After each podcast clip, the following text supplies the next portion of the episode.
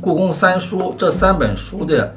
刚才讲了权威性、欣赏性、知识性，永远不会再有了，就是超过它的不可能了。为什么呢？它这些国宝不可能你随便去看，你你你做不到这个样，对吧？你也拿不出来，你也不能拿着原件去拍照，你只能去买那些图片，买的图片你可能很不满意。这是第一，第二，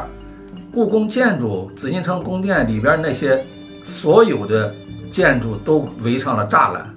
铁的也好，还是木头的也好，你拍不到那个一个原样的了，对吧？第三，还有很多在紫禁城宫殿里边的介绍的那些建筑，到现在都没有开放的，就一直不开放。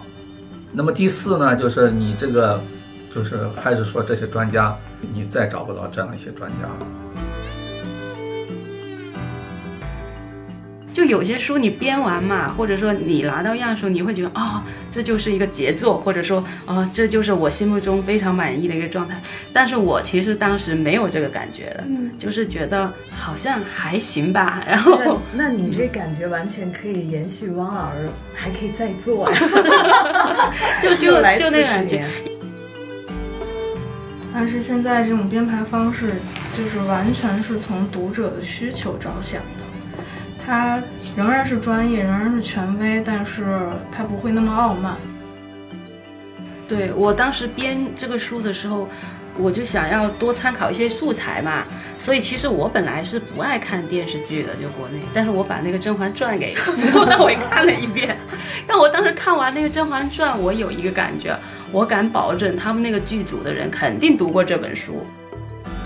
大家好，欢迎收听活字电波，我是阿廖。我们现在是刚刚过了秋分嘛，很多人会觉得这个时节是北京可能是一年里最舒服的时候，就限量限时的短暂的金秋。往往到这个时候，很多朋友都会喜欢去故宫打卡。对，因为就是红墙啊，等到那个叶子都变黄了以后，金色的叶子，啊、绿瓦呀，就非常美嘛。肯定那个时候故宫也会有特别多的人。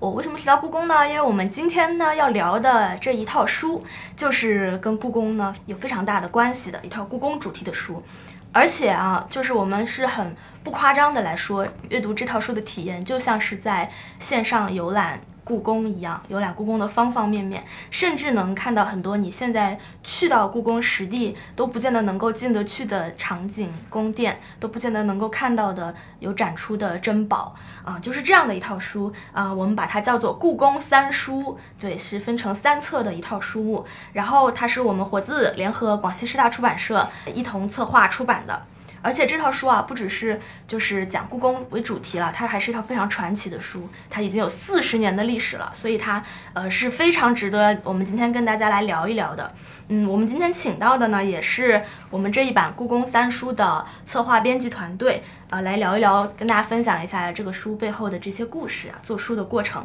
然后我们先请几位嘉宾跟大家来打个招呼啊、首先我们请到汪家明老师，他是我们这一套故宫三书的策划人，也是非常资深的、非常重要的出版人。来，请汪老师跟大家打个招呼吧。好，大家好，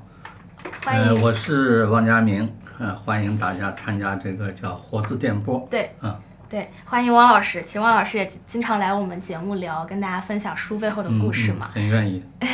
然后我们也很爱听您聊您的故事，因为这套书是一定要请您来多聊一聊的。这个书本身八十年代最初在香港出版，那么后来把它第一次引进大陆呢，就是汪老师做的这些工作。然后呢，我们还请到了呃这套书的编辑团队，我们活字这边的编辑同事们。呃，首先是尹然然姐，嗨，大家好，我是尹然。呃，然姐是也参与了这套书的多个版本的编辑工作，参与了两个版本的编辑工作，参加过两次。好然后我们还请到了两位编辑同事，呃，首先是丽拉，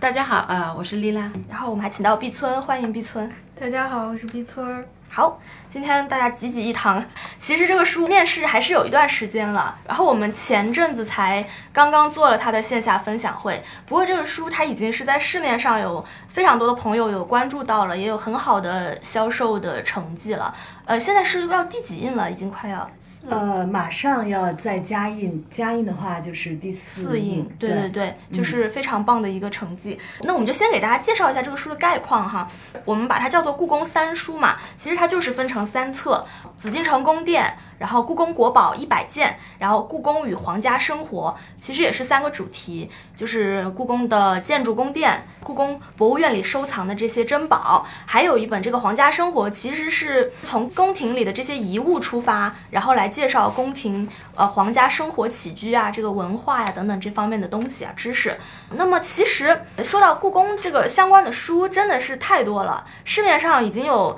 层出不穷的这方面的图书了。那我们现在又多出来这样一套，有什么特别呢？其实这一套书真的是很有来头。呃，我们是把它誉为故宫书系的前辈，是并不夸张的。啊、它是一个一套有着四十年历史的书。那它最早其实呢，就是一九八零年代，呃，是香港商务印书馆联合我们故宫博物院的权威的专家来编选、策划、整理出来的这样的一套呃非常重磅的、非常详实的书籍。呃，四十年来又经历了不断的再版，包括后来引入大陆以后，也经历了很多个版本。但是每一版出来呢，都各有千秋，而且好评不断。直到我们现在呢，又呃有了活自跟广西师大联合的这个新版本呢，又有了呃它的很多新的面貌，然后很多新的想法。那我们先想请到就是见证了这套书这么多个版本的源流的，也把它呃从香港引入大陆的，就是汪老师来，想请您跟我们先来聊一聊这套书的故事。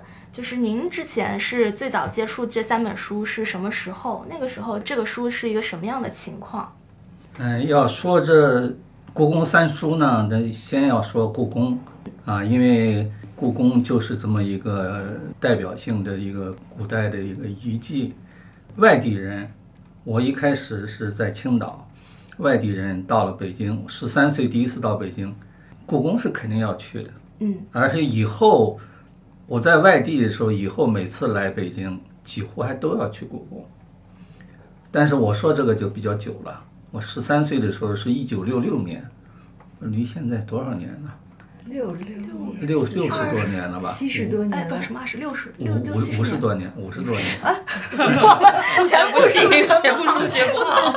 爆出一堆数字。哎，那时候是六六年，大家都知道是一个动乱的年代。嗯那么故宫也是人很多，那会儿都搞革命大串联嘛。那我也是串联来的。到了北京，第一天的行程就是到天安门广场，然后就是到故宫。但是没什么感觉，那时候故宫也有点陈旧，而且那个天安门的那个城墙上被人还挖了一个个的小洞，就是挖了土带回去。哦，当时当时红卫兵也是无法无天，然后里面呢，反正人很多，就跟着走一圈儿。我那会儿很小嘛，就没什么感觉。故宫也是，嗯，就整个故宫里面里面就是随便进是吗？呃，对随便进。哦，那时候就是没有门票的。那时候红卫兵接待红卫兵什么都不要钱，坐公共汽车有免票，这个吃饭住宿都不要钱，就是串联嘛。嗯，当时这是毛主席的客人，然后还见到了毛主席嘛。嗯就那时候，那但是那个故宫就当时的印象呢，就是一个呃比较萧条，因为又是冬天，我是十一月到的北京，嗯很冷，嗯，对青岛人来说，北京太冷了。我们在青岛连连棉裤棉袄都不穿，冬天的时候，所以给的感觉呢不是很好，只觉得是大、高，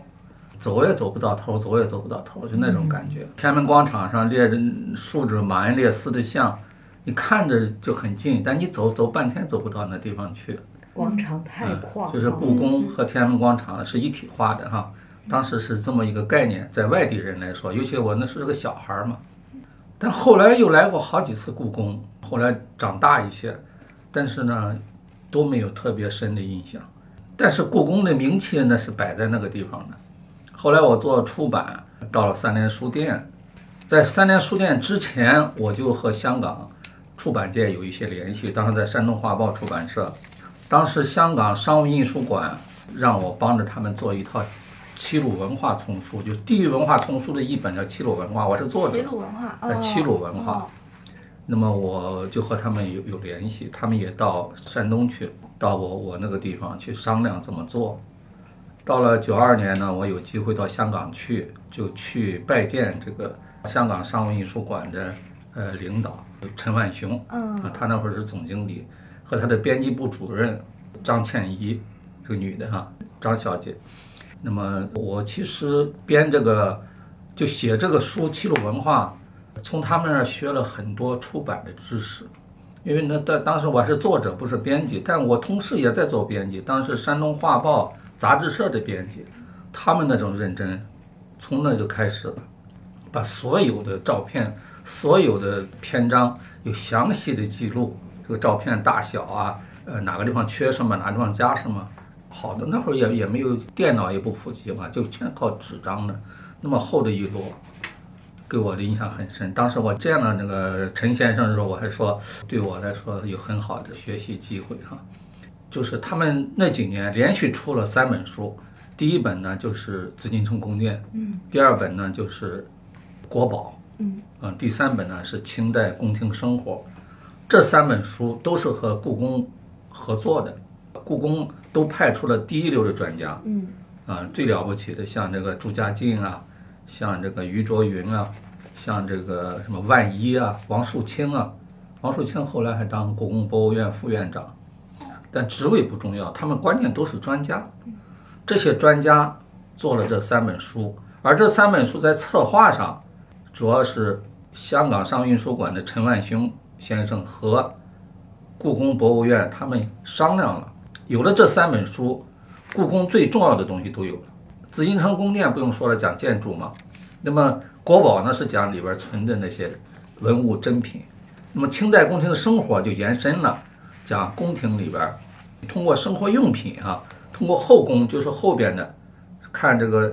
皇帝、皇后、妃子，呃，所有的故宫里头的人，皇家他们是怎么生活的。嗯，我所读的书里面，我觉得《清代宫廷生活》这本书是表现最好的。对于这个宫廷生活是怎么样的一个生活状态，是表现最好的，因为它是呃文字和图片，文字量也很大，然后图片量也很大，是图文并茂的书，读了以后受益匪浅。就这三本书就概括了所有的故宫，不像我们现在出的故宫的书，或者就是介绍一下建筑啊，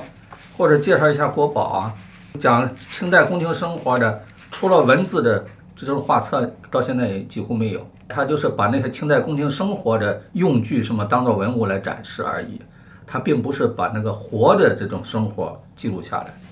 所以这三本书是很完整的。当时我在他那个见面嘛，他们请我吃了顿饭，他两个人，呃，那时候陈先生头上还满头黑发，现在是完全秃顶了哈，就给我看了这三本书，因为我去是九二年，这三本书都已经出了。像最早的一本《紫禁城宫殿》是一九八二年出的，嗯，就已经十年了，嗯，但当时大陆和香港往来不是那么流畅。其实国宝那个书早就进入大陆，我早就看到了，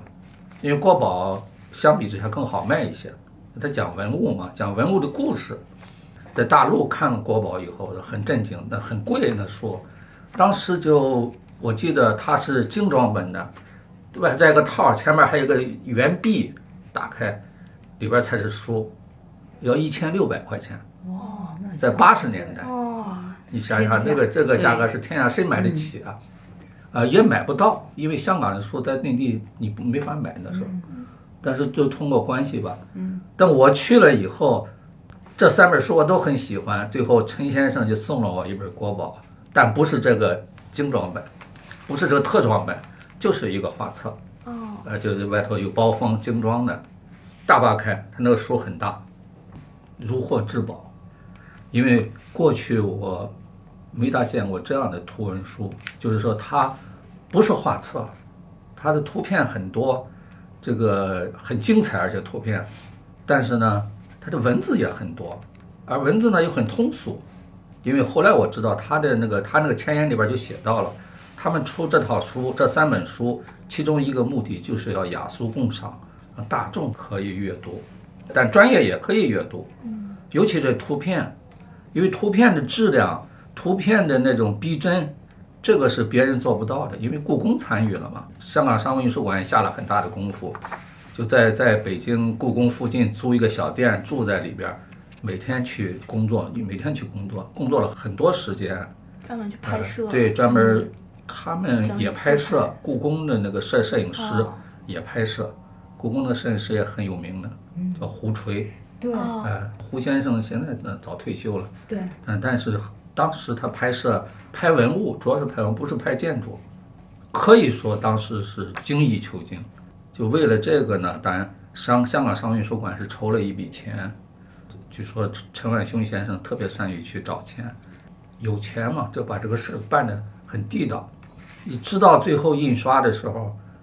就他还怀疑，比如说这个这个青铜器的颜色，什么黄杨木雕的颜色准不准确啊？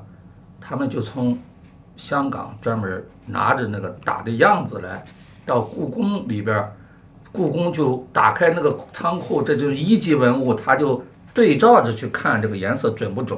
嗯，然后再批上，回去再改，而不是一次两次。成本现在不可想象的呃，对，没不是成本，现在就是？政策上就不允许。那一级文物你能随便的你就就跑到仓库里边去，外头都不摆的嘛，这一种。呃，当然这个选的人呢，像那个国宝这一本选文物，这个这个朱家进先生他是很专业的。从当时故宫当时号称并不多，有十九万份藏品，现在可很多了，里边选一百件，你想一想这个差别，谁来选这个很重要。嗯，他是一流的专家，当时公认的，要不也不会让他来选。嗯，然后他又主编，他也参与去写那些每一件国宝背后的故事，所以这个书呢，我就一直记得，但没有条件去出，因为出了在大陆也卖不出去，因为太贵了嘛，等于是呃彩色的啊，四四色印刷，而且它是大八开，特别大。嗯后来我就二零零二年我调到三联书店以后，那和香港、香港三联、香港商务关系更密切了。就中国出版集团嘛，实际上和香港联合出版集团都是兄弟关系，而且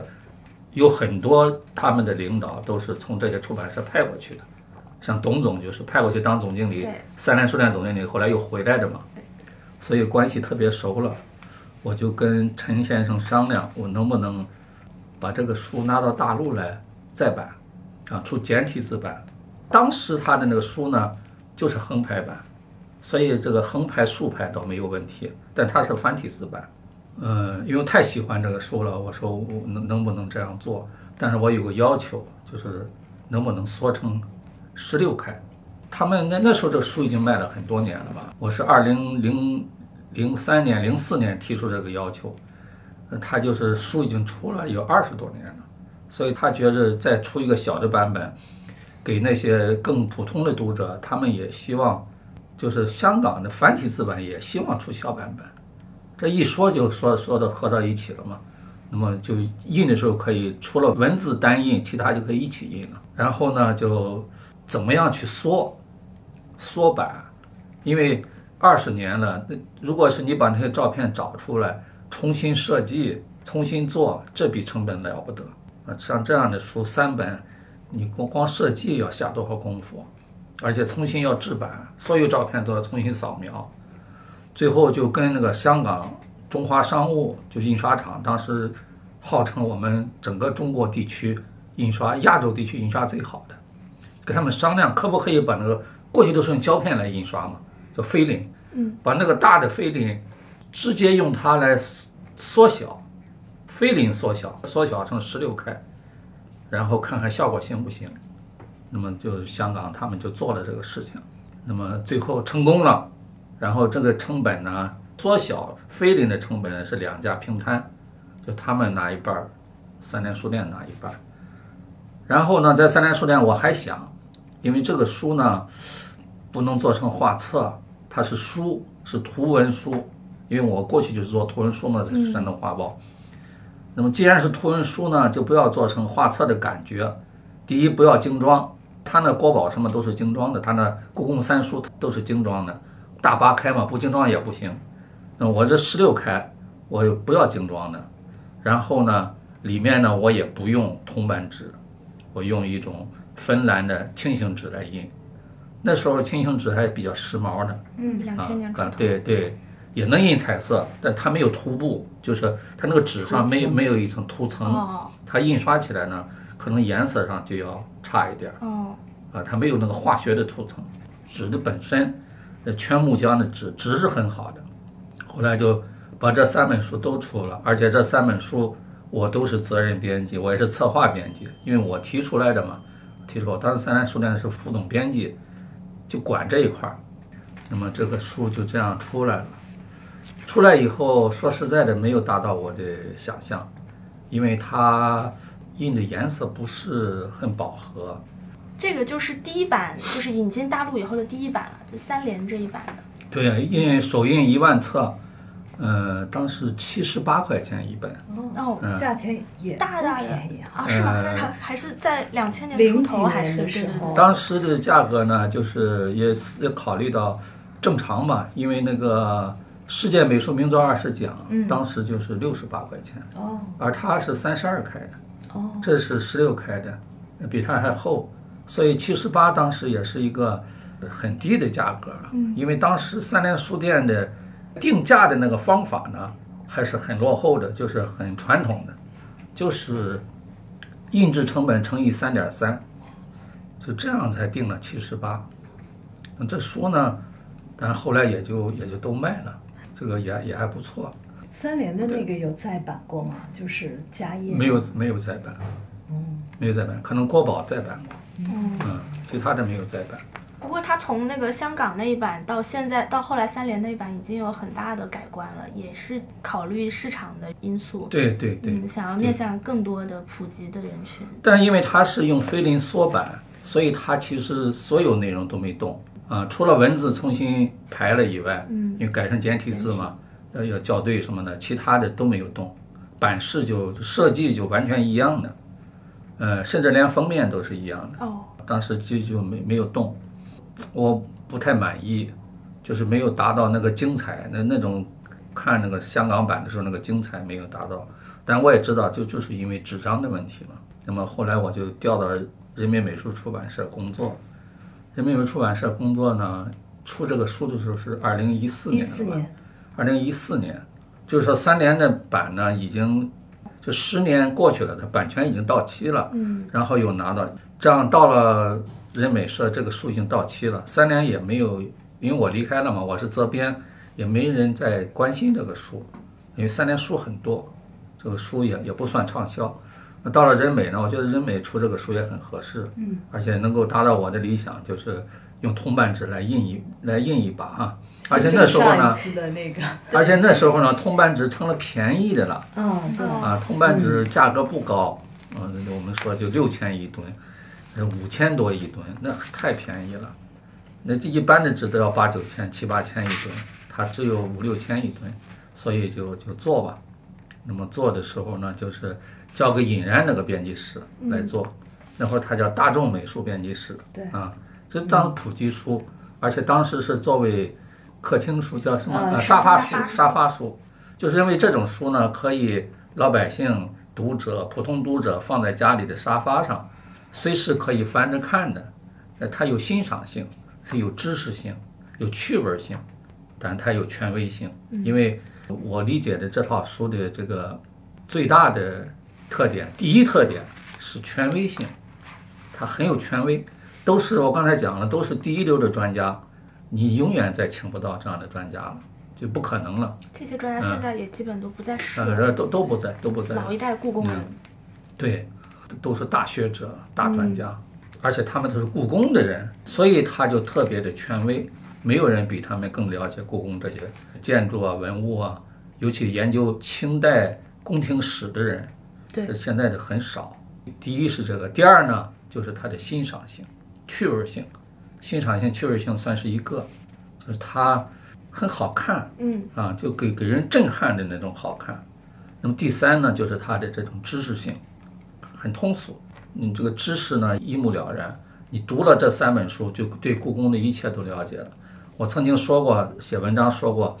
你手头有一本《清代宫廷生活》，就能够应付所有的那种宫廷剧，啊，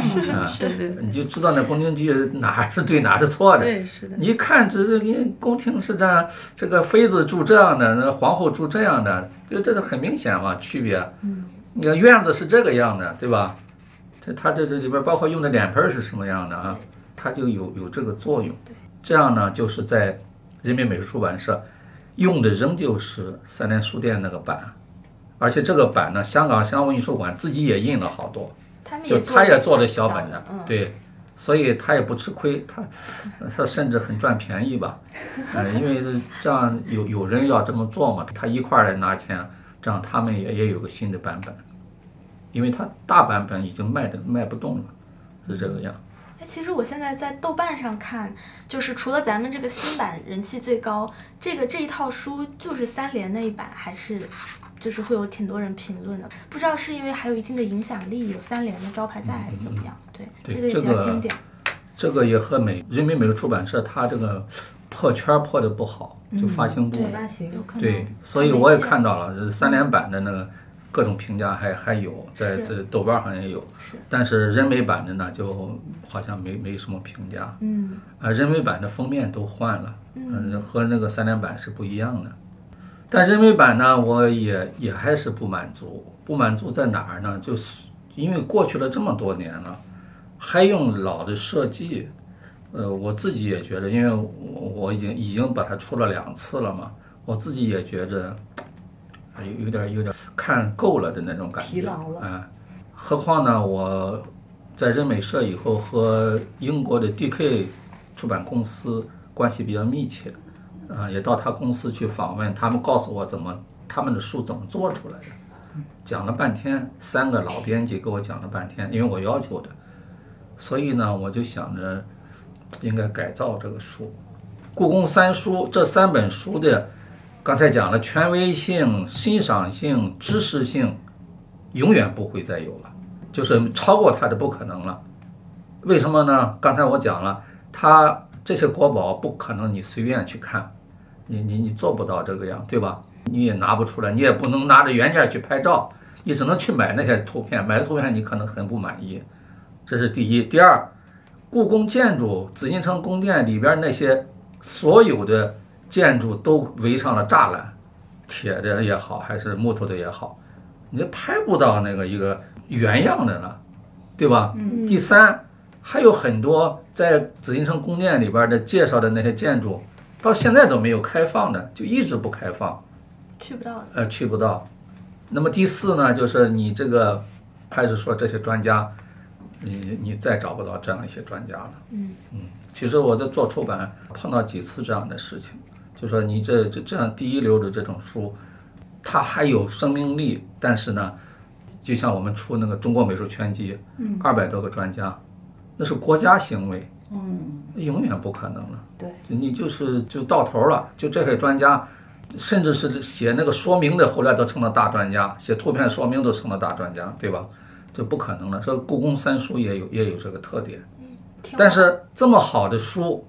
在它阅读的形式上、样式上，和现在的读者的阅读呢，就拉开了距离。就是一看，嗯哎呀，传统的书哈，就是文字是文字，图片是图片，对吧？啊，文字占着半个页或者占一个页，它就是你你要你要读了文字再去体会那个图片，这传统的模式。那么 DK 这书的特点就是，它把文字和图片严格的咬合在一起。我这讲这一段话，这个图片就在这摆着呢，啊，这种作用，没有长文章，所有的文章都是呃挺短的，但是呢，这些文章之间的逻辑还是很清楚的，嗯，因为它原文就写的那个样。到了活字文化呢，我就想再做一次，第三次来做，这次做呢要下大功夫来把它改造。其实这种想法别的人也想到了，比如说三联书店的书委，他也想改造，呃，他也提出来了，然后还有几家出版社都想是去买这个，因为人美的那个版权也到期了，到期以后也没人去续啊，就就拖下来。人美签的是五年，那么大家都在抢这个版权，那么我呢，因为和商务有这个关系，做了两版了嘛，我就跟他们讲，我想怎么做。因为我其实想这个想法的时候，我也很忐忑他们会不同意，因为都把他的书给他翻了个儿，已经严格讲已经不是那个书了，内容所有的文字、图片还是那些东西，就第一流的内容、第一流的图片，但是呢，它的形式完全变了，要符合现代人的阅读，而且从某种意义上，他本来就想做到通俗易懂，做到大众化嘛。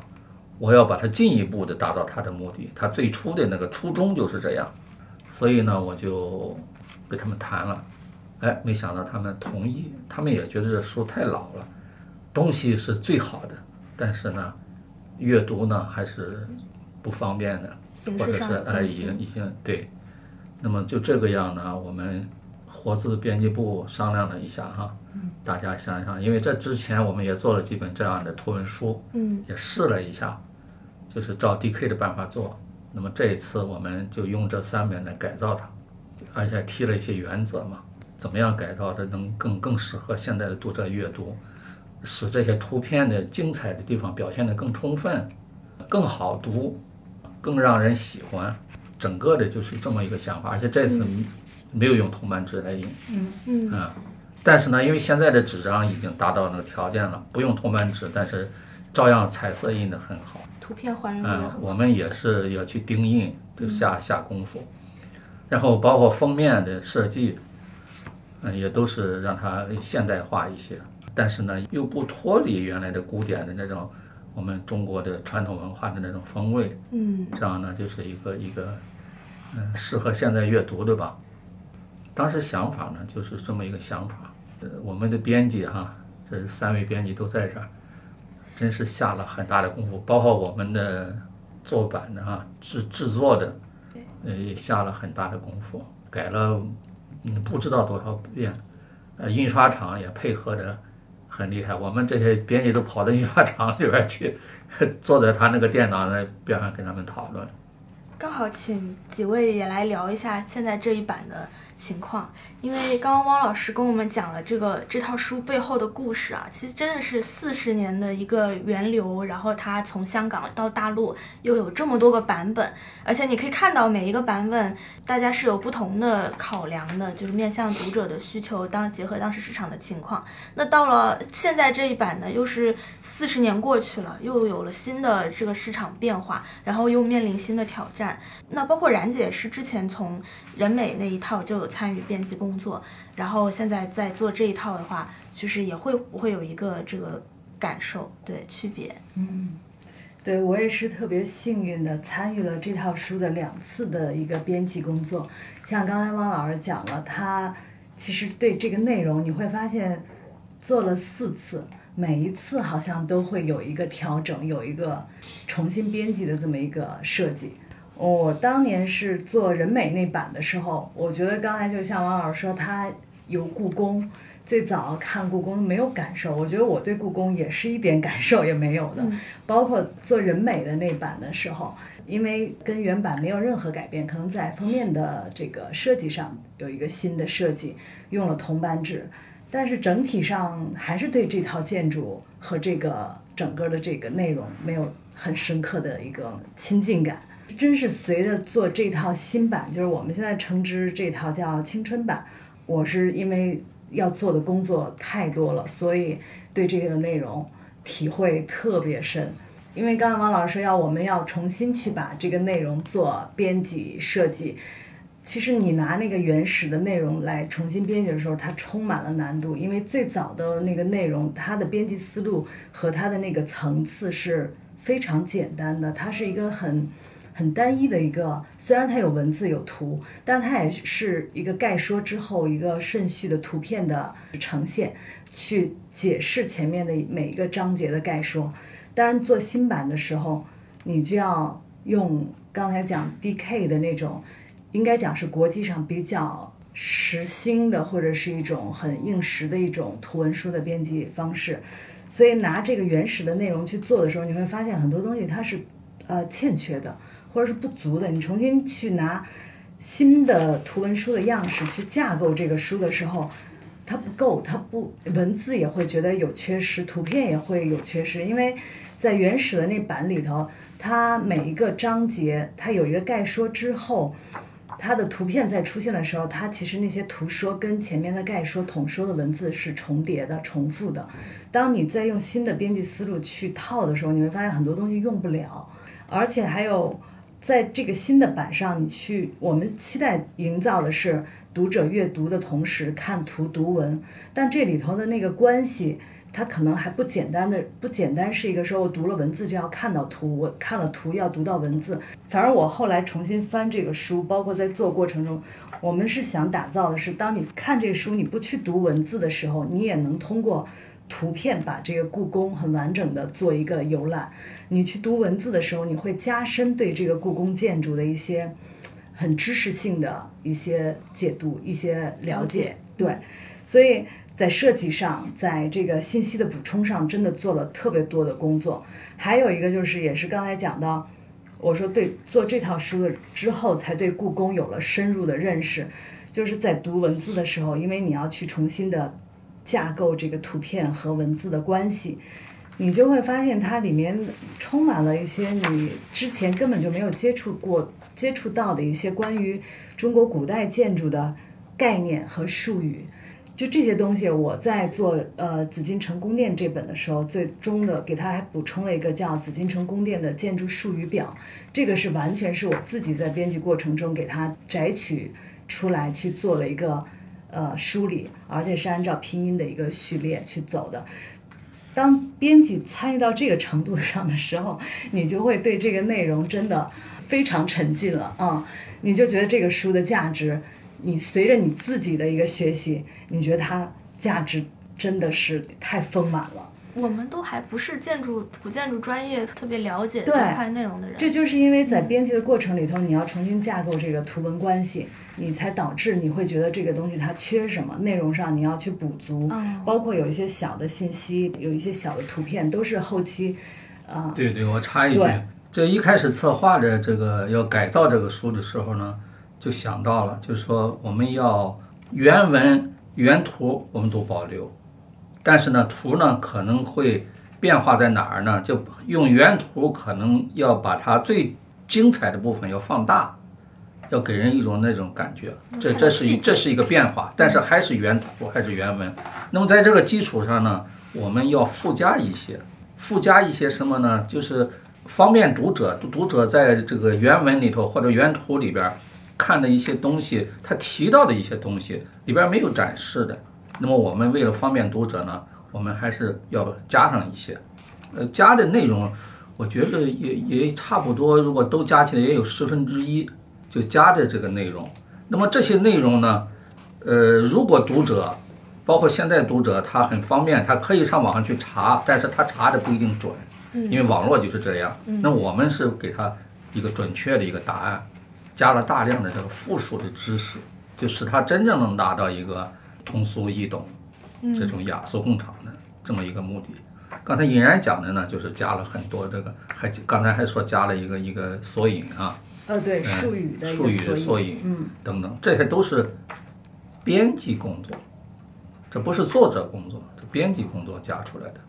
而且恰恰就是因为我们不是这个专业，所以可以带入大众读者对，去看。你会以一个读者的需求去介入这个书的编辑。其实这书大家打开看之后，它很多就是我们按照 DK 的一种编辑方式抠图，把一些建筑也好，一些器物也好，去做了一些去底的处理。但是这个去底的处理，其实在编辑过程里头，你会发现把它重新植入页面之后，它会缺少一种景物和景物以及物体在这个空间中的关系。那个东西，它可能随着抠图，它就缺失掉了。就是一个屋顶缺抠出来就是一个对，店，就就空空的店。对，只剩了轮廓。嗯但是像嗯这种，我们也就是在编辑过程里头，就是不停的实验，怎么样去做这个呃虚化的处理，还是完全的抠掉，还是要有用抠的图和实际的空间，你要把那个关系给它补充上，以防那个读者去读的时候，他会没有空间感，其实他就不知道这个建筑跟那个建筑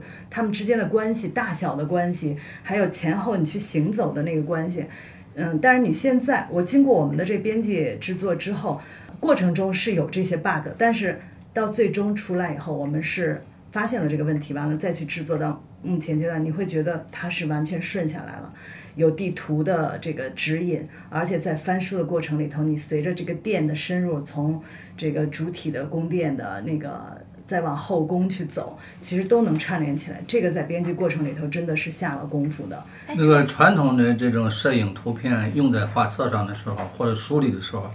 它是比如说拍一个凳子，嗯，一个一个四方的凳子，它背景都保留在里边儿，他就把它给登上去。那么我们这次呢，就把因为那个背景不就是个墙角吗？就把把那个都都给它抠图，就是把它都抠掉，就讲凳子，就凳子就摆在这个地方，当然也加一点影子，让它显得有立体感。嗯，啊，这个在这里边儿太多了。我就是刚刚想问这个，就是冉姐说主要是宫殿它一个建筑的轮廓，然后在国宝在皇家生活里应该也会有很多这种问题吧？就是你们会碰到这样，因为我感觉这个工作量其实挺大的，你需要处理很多图片，然后你需要去把它排版构图。嗯，太多了。对，哦巨大太多了巨大。巨大。巨大，你看那个清代宫廷生活里边儿对，光那两页上就几十张图片，是的，是的，我一定要把要要长图放出来，对，大家要也可以抠图的看到。对，这些全都是抠的，嗯就是巨大，而且你因为我是编这个《故宫与皇家生活》嘛，它原来的名字是叫《清代宫廷生活》嘛，后来才改了，是因为就是怕那个“清代”二字可能太有历史感了，而且确实它清代宫廷生活就完完全全可以代表着皇家的一个生活状态，嘛。紫禁城这里面的皇家是的对其实这本书确实就像刚才汪老师说的那样，我们当时就是想用 DK 的方式去改造嘛。我们当时其实学到了汪老师说的一个词，就叫犬牙交错，哦就这个是他的一个方法。犬牙交错设计法，对图文形象图和图都咬合在一起，形成很美的构图，很紧凑，但是也也不乱。它那个图咬合在一起的时候，它会有强烈的对比，一看就看出是怎么回事儿了。对，然后当时我们其实这真的是一等于说是一页一页的去设计，一页一页的去调整那个文字，因为你在改造的过程中，它很经常由于排版的那个限制，它可能会有些文字溢出啊，或者文字又不够，或者图片的一些问题。你简直是先排完一次，然后呢，再一页一页的去调整。然后我记得当时我们开会的时候，有时候我们对那一页不满，就会拿这个词嘛，就是说还不够犬牙交错，就是还得还得继续犬牙交错。其实说起故宫，我第一次来北京是我大学的时候，应该是大二。的时候，那时候我是一个人来这边玩，然后那时候呢，暑假嘛哈，那个年代就因为我我也有点年纪了，然后那个年代 就我们还没快车还比较少的，就那个 T 字头那个火车是比较少，而且当时学生也不舍得坐那种车，我是坐那种最慢最慢的那种车，好像要四十多个小时。四从哪儿真的真的坐过来的不是哦不从广东呃，我是坐过来的，我还不是就为了省钱，就是还不是还不是卧铺，还不是卧铺，然后当时我旁边反正也是有几个，也是像学生那样，就是过来，然后肯定故宫必去嘛，就是谁来了都必去的。然后学生还有学生票嘛，就好像是三分之一的价格，我当时记得。但是确实，我当时对故宫好像也没有特别大的感觉，就好像空荡荡的一个屋子。因为里面好像也看不到什么珍宝哈、就是一些建筑，展出的太少了。对，太少。然后，但是我印象中那时候人还不是特别多，然后不会像今天那样，就是说到处都是人。然后呢，还有一个比较深印象就是到景山上面去俯瞰那个故宫的那个全貌，那个是一个印象。我当然接触到这本书就是要 DK 画嘛，然后也是就是文字的编排啊，或者是图片呐、也是反正是困难重重。所以刚才我们私下闲聊就说，当时做出来自己心里也不是特别有底。就有些书你编完嘛，或者说你拿到样书，你会觉得哦、这就是一个杰作，或者说啊、这就是我心目中非常满意的一个状态。但是我其实当时没有这个感觉的，就是觉得好像还行吧，然后。那那你这感觉完全可以延续汪老师，还可以再做。就就就那感觉，因为特别是里面呃有很多图，它其实是高清度还是不够的。就特别是那些什么风景的，是不是当时那个照相机或者说那种技术的问题，就还不是特别高清，而且它特别是关于皇帝他就是去巡视的那些地途经的地方，我们有一张是有大量的这种图片。他如果说按照现在这种摄影的这种就是要求来讲，它不能称得上是说非常精美的那种风景照嘛。但是其实也就是就我们去，比如说印刷厂那里去一一幅一幅去盯着那个，就是他们那些技术技术人员去调整，就确实是。可以说是尽到了最大的努力，去把这些图片就达到它最好的一个状态了。嗯。啊，对，那你说这个图，你说可能它按照现在对摄影的要求来看，它不是那种高清的一个高标准，但是你现在回翻这个书，就恰恰又像我们那天聊书，嗯，真的，它好像那个年代感种，历史感。对它增加了这个书的那个权威性，你会觉得他说的可信啊，因为它有那个时间走过来的。嗯，你要现在去拍一个，可能现在网上的图有很多故宫的都特别的高清，但是那个感觉你觉得好像它缺少那种人文的感觉。人文的和那个厚度更有。数码的感觉了，它是一种。嗯，对，你会觉得你你觉得那不真实，你会觉得它是有一些处理或者技术参与了，但是这个真的是。你好复像完完全对有那个历史的人还在里头，是有气息的。就是我记得宫殿里面讲那个皇帝的婚房，皇后大婚的那个房间，嗯，然后那个屋子给我的感觉印象好深，就是一个大婚的房间，黑沉沉的那种感觉，就是它本来也没有那么好的照明条件，一个阁楼，然后。最里头是一个红帐，上面又是个白子图，那个帐上画的、呃、全是各种白子的，就是忌欲的这种意味在里面，你就会觉得是一个戒备森严的那种皇权森严的感觉，然后一个女性就被关进去了，大婚就在这一天，也她也就住几天，对。她就迁到她的宫里去了。那个图肯定是实景拍，对对对，就是这幅照这个片，对这大家看不见，我我还是附一下，对，旁边又把那个帐子的那个白子图放大了，很可以看到上面那个那个嗯，细一些节。绣的图案对是，，然后左下是那个黑沉沉的屋子，对我觉得这特别特别形象。啊！对对对对对，其实它这些这个场景，可能现在进故宫是看不到的，看不到。进不到那里的，嗯，所以你看这个图的时候，你你还有一种感受，你觉得哎，皇帝大婚也不过如此。但是因为有这些文字的辅助介绍，你觉得它还是一个皇家的事儿，是一个内部世界，对，嗯隐秘的世界。不过它这个图片还原度这方面呢，我是读国宝会还挺有就是感受的。我们当时做活动的时候，汪老师也会特地提嘛。这个里面啊，这个国宝这本书，它就是能够也很能体现图文书的魅力。很多时候，这个国宝呢，它可能比如说就是一个十几公分的一个小笔筒，一个小的杯子，什么玉做的啊，犀牛角雕的呀。那你就算是真的能够线下看到，它隔着一个玻璃柜，你去看它的细节，你可能都未必能看得那么清楚。但是图文书里，你是把它放在一整面的书页上，然后这个杯子就被里面的雕刻啊，比如说我们经常说，就是拿那一页。有一个黄杨木的笔筒，就是工艺美术这张，他把那个黄杨木的那个木雕笔筒里面的这个其中一个细节，邮票大小的一块儿，邮票大小那么大，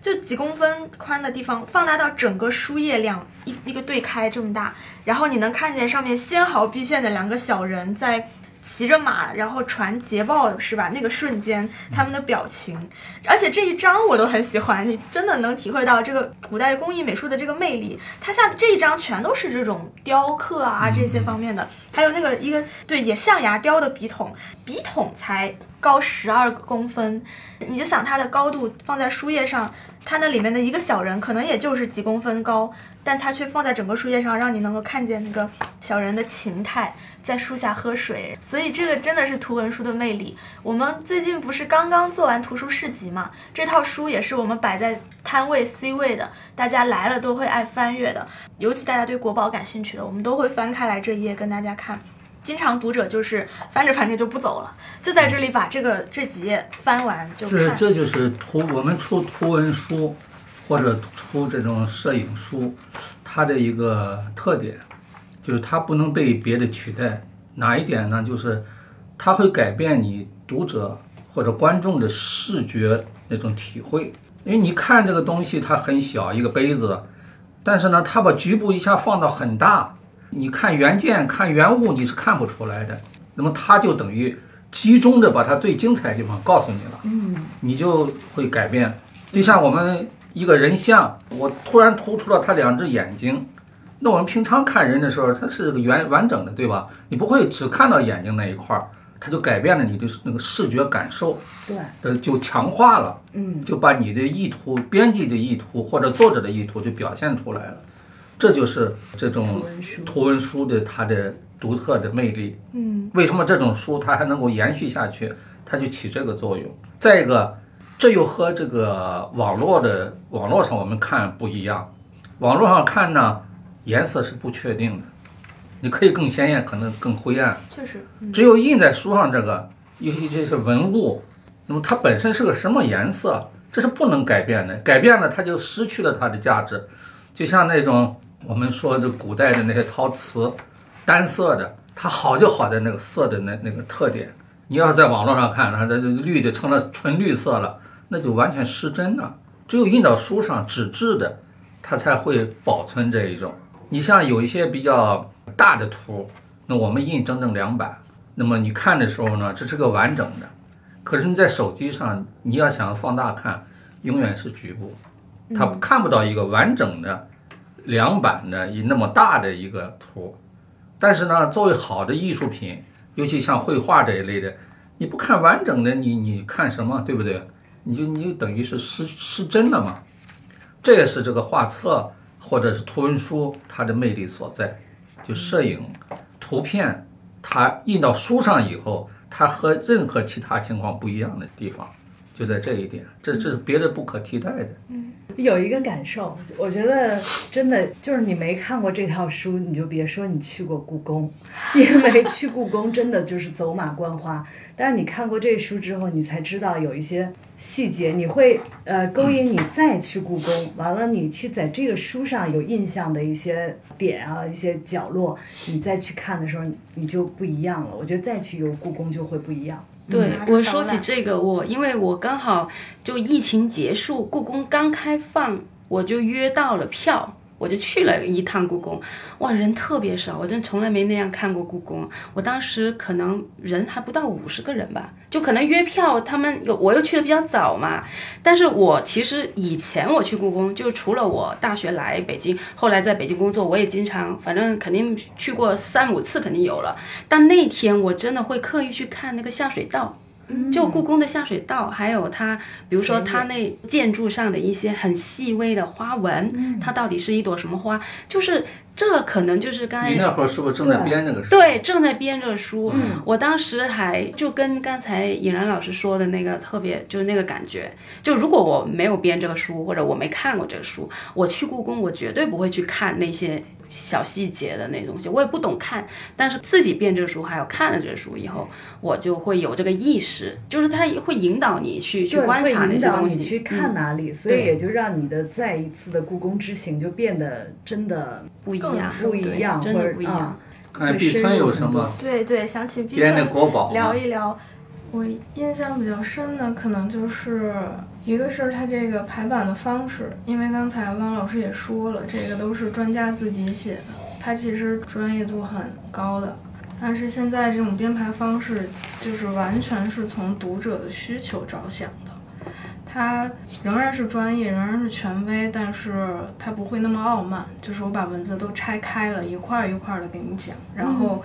每一块文字对应上它所说的那一块儿的图片，然后文字的层级和图片的层级都很清晰，都是为了让读者更好的去接收知识，然后感受包括这种藏品呀，然后建筑呀，还有生活里面用到的那些东西。嗯。你是不止参与国宝这一本，对对啊，皇家生活有对，然后我参与的比较多的工作可能是就是印前的调色和钉印，因为这些图片就是刚才汪老师讲的，就是转了很多道，有的时候它的那个颜色可能最后会发现不太对，但是我们现在又看不到那个实物究竟真实的颜色是什么，就需要查很多很多的网上资料，去大概去猜想一下这个颜色应该更向哪边靠近。当然，这个这个偏差不会很多，就是会觉得有问题，那我们就去查一下。基本上，我觉得国宝和皇家生活这两本都是至少调过三遍的，然后加印的时候又调过一次，因为每一次印刷就会发现啊，这张加印还换了一张图片，加印那那个罐彩色那个罐子，对换了好几张国宝，嗯，后来又换了好几张，这些图换的图是它也有一些备用的，是吗？就我们没用上的图，还是说就又要嗯，是再找？后来就是汪老师又通过各种渠道又找出来一些，哦就是每一个图片它可能拍摄的时间和使用的时间都不一样，然后它的颜色可能就会有些微的差异，会选那个最高度还原的那个颜色，在那个基础上去调。就是香港商运书馆，因为已经过了四十年了嘛，所以他很多的资料呢，现在也有有一点儿找不到了。后来他又找到，又找到以后，然后他们其实也通过这本书，我们这个做做这本书，他把他的资料又梳理了一遍。四十年，你想想太长了，所以他们也也不，因为过去他们拍摄，我们现在叫叫反转片来拍的，就幻灯片，叫正片。嗯，我们平常过去用胶卷拍叫负片，就是红的是绿的，出来是才是红的，这是负片。那种翻转片的，它的保存的时间、颜色不变的时间，实际上只有二十年，就是那那种那种胶片。那么它这之间呢，他们曾经是重新复制了一套，又可以再过二十年，这样到四十年了。所以呢，它也有点乱。后来他把这些找来找去吧，发给我们，我们来看哪一个更接近，因为它有原书嘛。有时候那个原书是最准确的，它颜色是不变的，印刷品嘛，它这个颜色不变，那胶片它会变色的。那么这样呢，我们一对照，这个应该才是原始的。而且现在看呢，它最早出的那个书固然卖得很好，但在印刷上的质量呢，也还不如现在的精细。嗯，因为那时候它印刷的方法不一样。这个真是技术的，我感觉您说的这些正片、负片都是现在只在电脑技术上。对，现在正片、负片都没人用了，只有专家，现在专业摄影师还在用正片。嗯，他即便拍黑白，正片应该都是彩色的，但是他我们叫反转片，嗯，他还是要拍胶片的，拍完了胶片，把这个胶片再数字化，嗯，数字化再调整，现在是这种办法。这个书我们讲了好多编辑背后的故事嘛，然后其实后面我们在推广的过程中也会不断的再去跟大家讲述这样的故事，因为也有一个原因是这套书，包括我们后来拿到以后，我们在编辑成一个比较成型的一个稿子以后，再去跟广西师大的呃小伙伴们去合作，然后把它最终呈现出来，也还是会有很多工作要做，包括怎么样去把它更好的介绍给读者们，然后所以就会碰到一些问题，比方说我们知道这个市面上的故宫书系太多了，那我们怎么样去像告诉大家这个书它的天花板，它是独一无二的，它的价值。然后还有比方说，就是这背后的故事，请到大家也是想请大家来再分享一些就是更个人化体验的东西，因为我们呃刚刚讲很多，其实还是在这本书上围绕他做的工作，但是其实就像我们也穿插谈了一些啊，我们可能自己曾经也是故宫的游客，然后可能也是最早拿到书稿的时候是他的读者，那我们在看这个书的时候，包括后面去了解这个书背后的故事，也会有一些印象深刻的片段，或者是觉得这个书里面有意思的内容，我就抛砖。我之前我们在那个图书市集的活动也很想讲，但是碍于时间原因啊，其实有一个我们当时最早聊的时候就印象很深的故事，是陈万雄先生，他说当时这个书呢。书稿已经，这个书已经出版出来了，然后也很轰动，在香港也很受关注。而且其实这个书出版的背景呢，就是听陈先生讲啊，那个时候国际市场上的图文书就已经做的比较好了，有一些就很好的理念。但是像国内呢，就是都还不太成熟，可能也就是香港那边有比较好的条件可以去完成这样的事情，加上又是故宫博物院这样一个。不得不说的，这个里面有这么多珍品值得展示的，所以有这么好一个题材，我们去把这套书以图文书的形式呈现出来。那做出来以后，其实就是一个可以说是很扬眉吐气吧，就是那个时候的人会有这样的情怀在的，想要在中国在出版上也不输给世界市场。那么它做出来以后呢，它也是。呃，真的就成为过国礼的，就是会送给其他国家元首来让他们去了解中国这种传统文化的。然后陈先生还讲了一个故事，就是他这套书怎么去在日本就是出版，去洽谈版权的事情。他说读来仿佛编作，就跟假的一样。就是他们当时带着这个书呢，一套书的书稿，去到一个日本的老牌的这个出版社的出版大楼。呃，一开始是在一楼进去以后，呃，接前台接待。听到了来意以后呢，就让他在前台这个等待，他就在休息室等。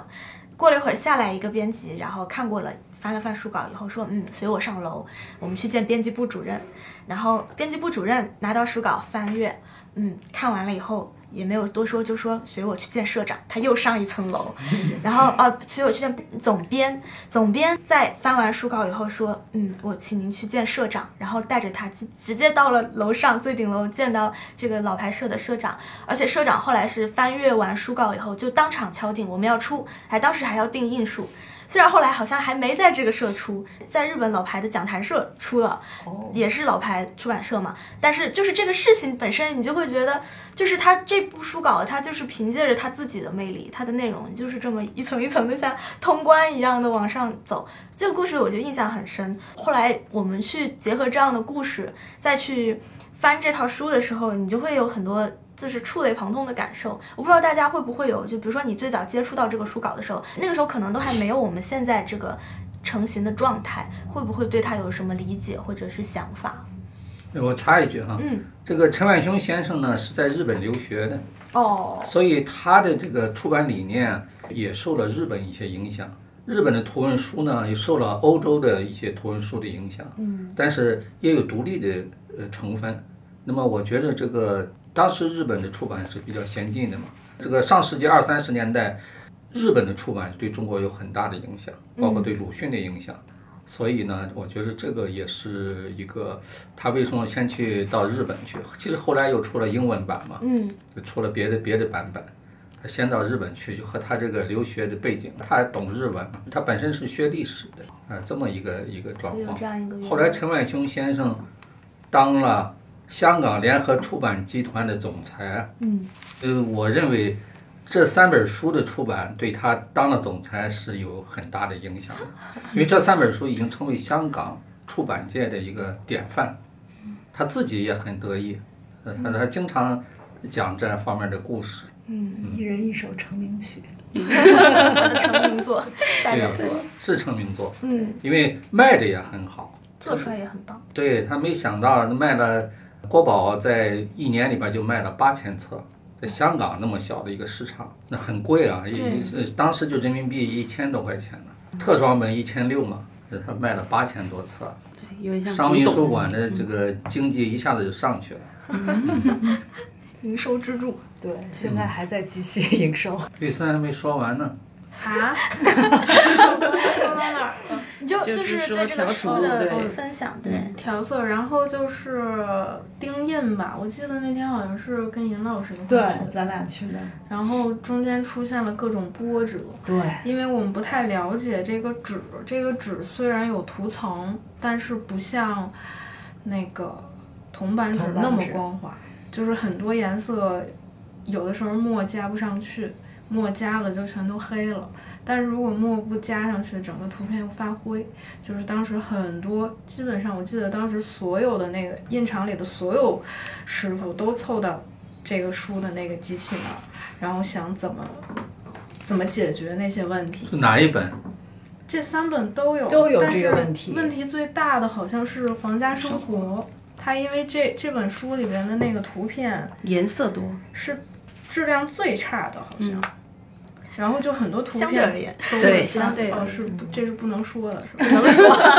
这肯定是我们有要求哈，都挺好的。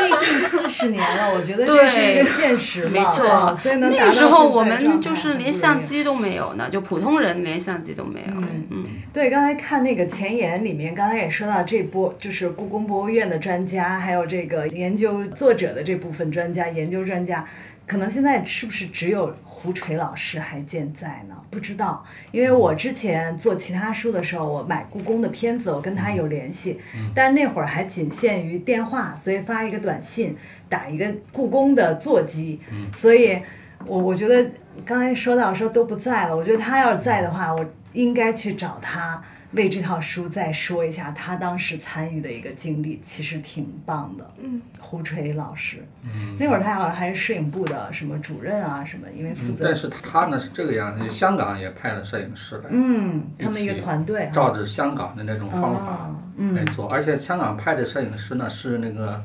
中华商务印刷厂的。哦，那应该就专门搞翻拍的。嗯，那胡垂呢是专门拍文物的，拍文物的。他并不是拍建筑的哦，啊，所以起码参与了到底谁到底谁拍的这个？反正原书里边有胡垂的名字，也有一个对呃还有香港香港人的名字。他们可能是一个拍摄团队嘛，最后一页也有一个影师高志强就是参与和胡垂人的先生设置的，书内主要图照片。嗯，嗯，我是觉得真的是一个时代的人的名字。对我当时编这个书的时候，我就想要多参考一些素材嘛，所以其实我本来是不爱看电视剧的，就国内，但是我把那个《甄嬛传》给 从头到尾看了一遍，让我当时看完那个《甄嬛传》，我有一个感觉，我敢保证他们那个剧组的人肯定读过这本书，因为他为什么就是他还原度真的还挺高的，就包括那些妃子的活动呀，他们就是日常那些摆设，我感觉他肯定就是参考过这一。就像刚才汪老师说的那个，确实他真的能满足那些轻工具的一切需求，就所有的就有志于在拍这一类型什么影视剧啊，包括那些小红书博主啊，其实他想要这些内容，直接就拿这本书来抄就好了，就是完完全全就就是最权威的了。因为你要找这块内容，找着找就会找到这个书，就绕不开。嗯，对，当时做建筑的时候看那个地图到延禧宫的时候，我都激动一下。哎呀，延禧宫略对对，不是杜撰，是这种是真的有对对对对，就有这个感受。哎，我我想说一个，就是编这个书的一个感受，呃，可能是在最早期的时候，就是汪老师一说说，哎，咱们要把这套书做一个新版啊，要按照一种新的那种图文书的那种样式去做。啊，我们都很激动，但是真的就是很具体的开始工作的时候，拿着那个原始的版本去看，真的有点摸不着头脑，就是无从下手的一个感觉。我觉得那会儿我我记得特别清楚，是春节放过年回家，我就随身带着这本书回老家。回家以后，每天就翻开这个书，但那会儿其实已经进入了一段时间的这套书的编辑工作，但是还是没有一个非常系统化的。就是编辑思路，就是你不知道怎么样去呈现，你只知道说我们要犬牙交错，嗯，对，但是去看那个原始的那个书稿的时候，哇塞，头真的好大，就是不知道怎么改呀，怎么样去弄成像我们已经做过的。我们有些引进外版书，当时做过的外版书，对家具史，那是一个很大不同的 DK 书。对你想要把这本书做成那个样式，我觉得有点难于上青天的感觉。我觉得可能那一年过年咱俩都没过好。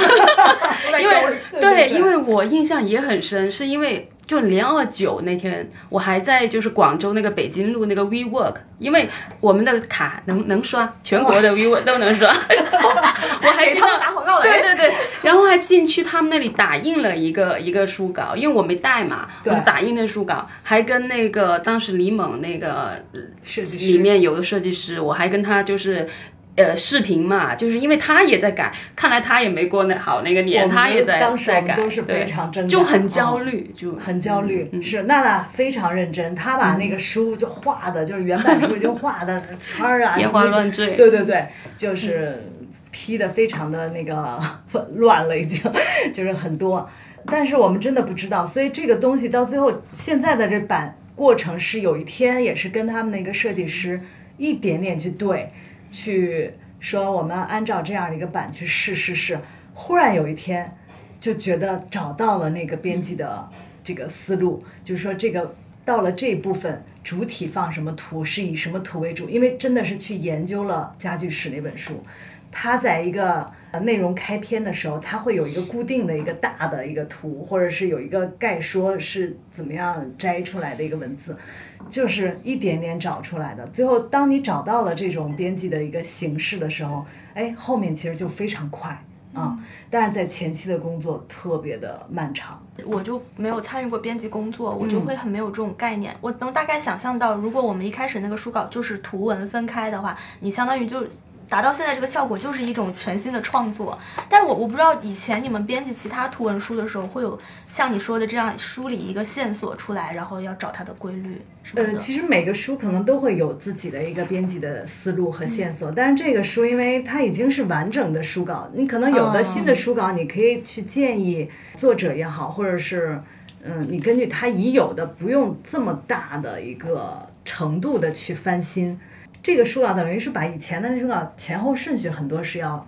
颠倒掉的，但是没有改变它的文字的呃这个书写的这个原文，补充也仅是在这个基础上做一些另外的板块的补充，也没有在它文字里的补充。所谓的在里头补充，只是做了前后顺序穿插，有一些重复的删除，有一些前后的颠倒，再怎么跟图去穿插的这种，嗯，但还是有很巨大的。很巨大的工作对因为这个这个做法呢，其实我们现在在已经做的书和现在还正还没出的书，我们还有两本故故宫的书，一本是太和殿，一本呢是故宫建筑里的秘密。对，这个名字还没定哈。细探，细探，故啊宫建筑细细探探，建筑细探，对，那么这两本书呢，也也和故宫有关，嗯，也是故宫里面的一些。这故宫三书是一个完整的嘛，那么它那些是一些细节，比如说就一个太和殿，专门讲太和殿的。但是整个的做的方法呢，设计方法，这是毕毕春嗯也做的哈，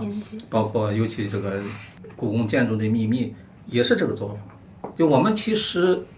做了好多种了，包括那个嗯。紫砂那个紫砂小史紫砂小小史史也是这样做的，甚至包括我们现在做的那个土里补土器，对。也也属于这种做法。但是呢，它可能因为它的题材原因，它不不那么像一个纯的博物的书哈。嗯，因为我们这些故宫这些都有点一个博物的书的感觉，就是不是光这个书。那么同时我们还做了那个世界家具史那么一个一个大部头的书，三千五百幅图片，然后有五十多万字，那么样的大书，它就是这种做法。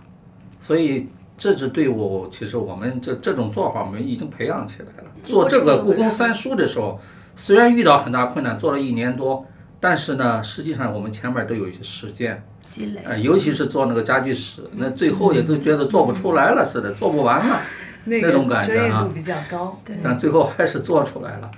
那不能说很满意吧，但基本上也还是可以。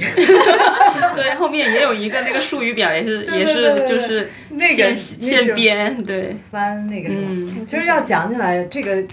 故宫三书的书稿还是很棒的，很赞的。所即使你去这么大功夫的重新编辑，但它能给你这个编辑的这个韧性，它还是有有这个可以编辑的这个可能。对，因为故宫三书说明了一个问题，确实是内容好是第一位的，对。嗯。然后就是你下功夫做，嗯。对内容好就值得你下功夫做，你下功夫做了就有好的结果。对，就是这个好的结果呢，也不仅仅是因为它现在销的也不错，就即便是销的不很好，这个书它它的价值还摆在那个地方。嗯，应该是这么来看一个书。嗯，就是当然销的好也也是很重要的。它就是因为有好的内容。好的呈现形式，它才能销得好。嗯嗯我我不是营销嘛，所以接手这个书书稿的时候，一开始我当然知道故宫书系很多，但是我确实没有完整了解过市面上有哪些故宫书系，他们会是什么样子的。去书店也看了一下，包括就看了我们这个书稿，尤其我第一本看的是宫殿，其实是讲故宫建筑这种我感觉还有一定专业门槛的东西，但是我又感觉啊，一本故宫讲故宫的书。就不不就应该是这样子的嘛？可是市面上就是这个，也就是不是踩 其他的书，确实没有很多能达到这个程度。尤其我们又是三本三个方面这么全面，就是这就是我当时读完《紫禁城宫殿》那本书的一个感受，就是我觉得它就是应该一本讲紫禁城宫殿的书就应该是这个样子。但是它是达到了我心目中抽象的一个理想的状态，嗯，但是我真正要去再找到可以跟它匹敌的时候，确实很难找到。对你就会知道为什么我们会说它是一个前辈和这个故宫书系天花板，天花板因为我相信一定是因为有当时那些老故宫人他们出版人做的这个工作整理出来这些东西，然后才会有这些素材给到后面的这些书再去呈现不同的形态。所以说，我觉得我们这次这一版再去用更新的形式去把它给呈现给大家，然后吸引到更多就是新的读者是非常有意义的事情的。所以后来我们在市集上感觉大家其实是。呃，因为故宫这个话题被吸引过来，故宫这个话题还是有相当的受众的。大家都是在翻阅了以后会不舍得走，会呼朋引伴说来看看这个书很好，对，会有这种感叹，然后会去去购买它。因为我们当时线下卖就是很快都带的套装都会被大家抢完。对我自己收到的。样书都是第二次印刷的，嗯，我们对一版一印都会很快的、对很快很快就加印了。嗯嗯我呢，从编辑角度讲呢，我觉得这个书的延续了这四十年，一个老书，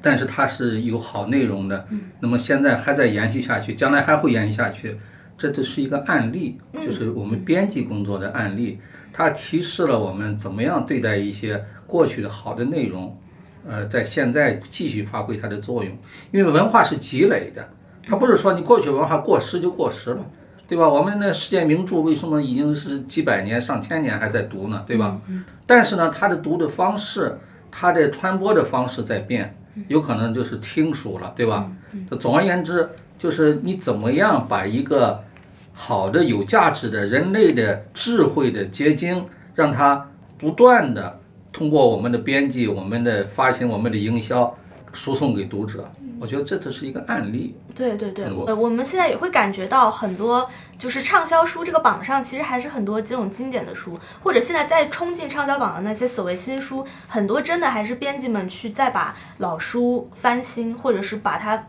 用新的形式赋予新的生命力的。那我觉得今天大家的分享就是一个对同行来说应该也会有很大的借鉴意义的。然后尤其这个图文书这块，嗯，我感觉我们还是有探索出很多。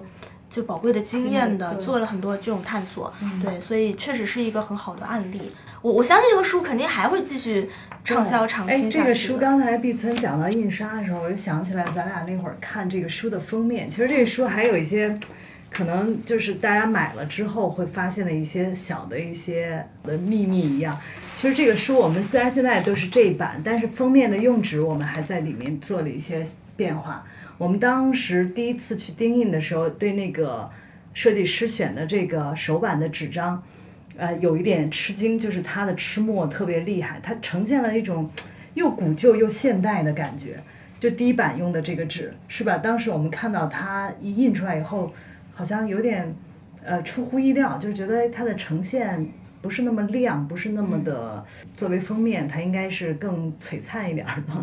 哎，但是回回头再看，就是现在这个状态，就是这个是呃第一版的书，嗯，对，现在回头看，它有一种很现代的那种视觉磨砂感啊。后来，但是我们印到第二次的时候又换了一种纸，但那第二次的纸，哎，又一种视觉感觉。这两种纸可能各有千秋吧，但是是两种不同的视觉体验。我觉得那个买这套书小伙伴儿就看你是哪一套？对这个，我觉得算是一个小有彩蛋。彩蛋，对对对。啊，这个这是你们要说了，我们才能 get 到，因为我们看不到书稿最走最初设计的感觉。对，因为我们其实这个封面也打磨过好久好久了，就换过好几种形式。因为本来我们一开始想到，哎，故宫是不是应该是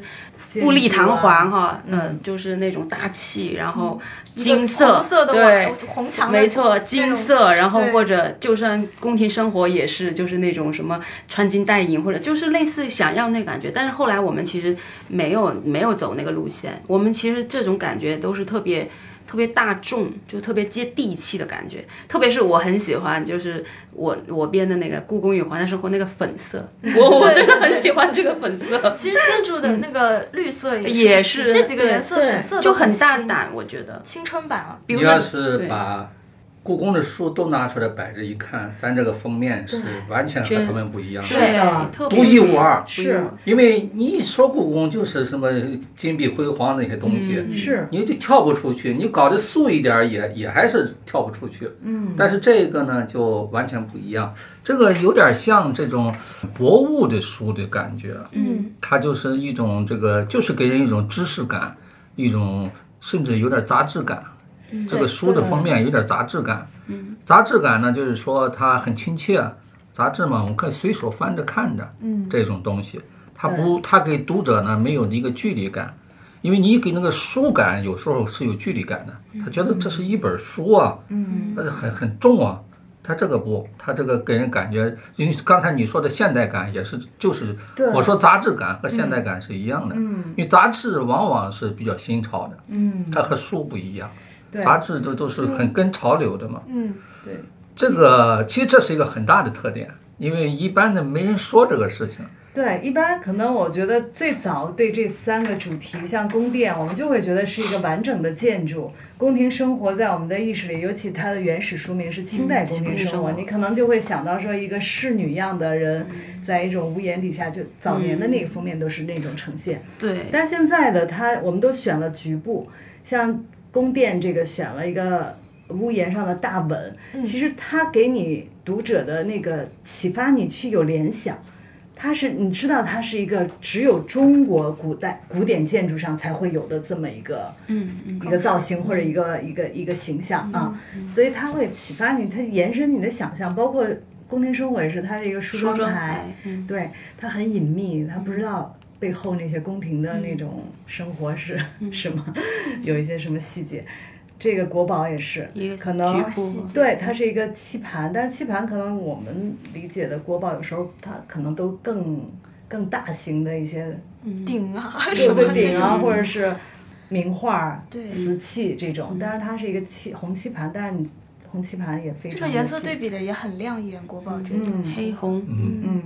还有这个就是书名的书写，呃对这个邀到了那个青年的一个书法家鲁大东，对很符合这个这套对，书的感我们用了。很多签字体，但是发现都比较板、比较刚，它都不太灵动。但是约到这个书法家给我们写了之后，我们的体会就是，我觉得特别像大闹天宫，它是活跃的哈，它是那种隶书，有点说什么小鸟体叫叫什么的，我一个专业的有一个，它有手写感。它一下就有生命力的感觉，你觉得这个建筑和这个字它浑然一体，你可能真的宋体、所以你。用电脑里的字就出了这对，效果。它没有那种生命感，我觉得这样你感觉一个一个朝代、一个时代它是活的，嗯，这个字很有生气的感觉。对，你看我们从书名的字体、什么选图什么，都全都是精挑细选，然后都是费了好大的精力在上面。哎一个我觉得封面其他一个封面对弄好几天，对，就就而且换了好几次定不次下来还。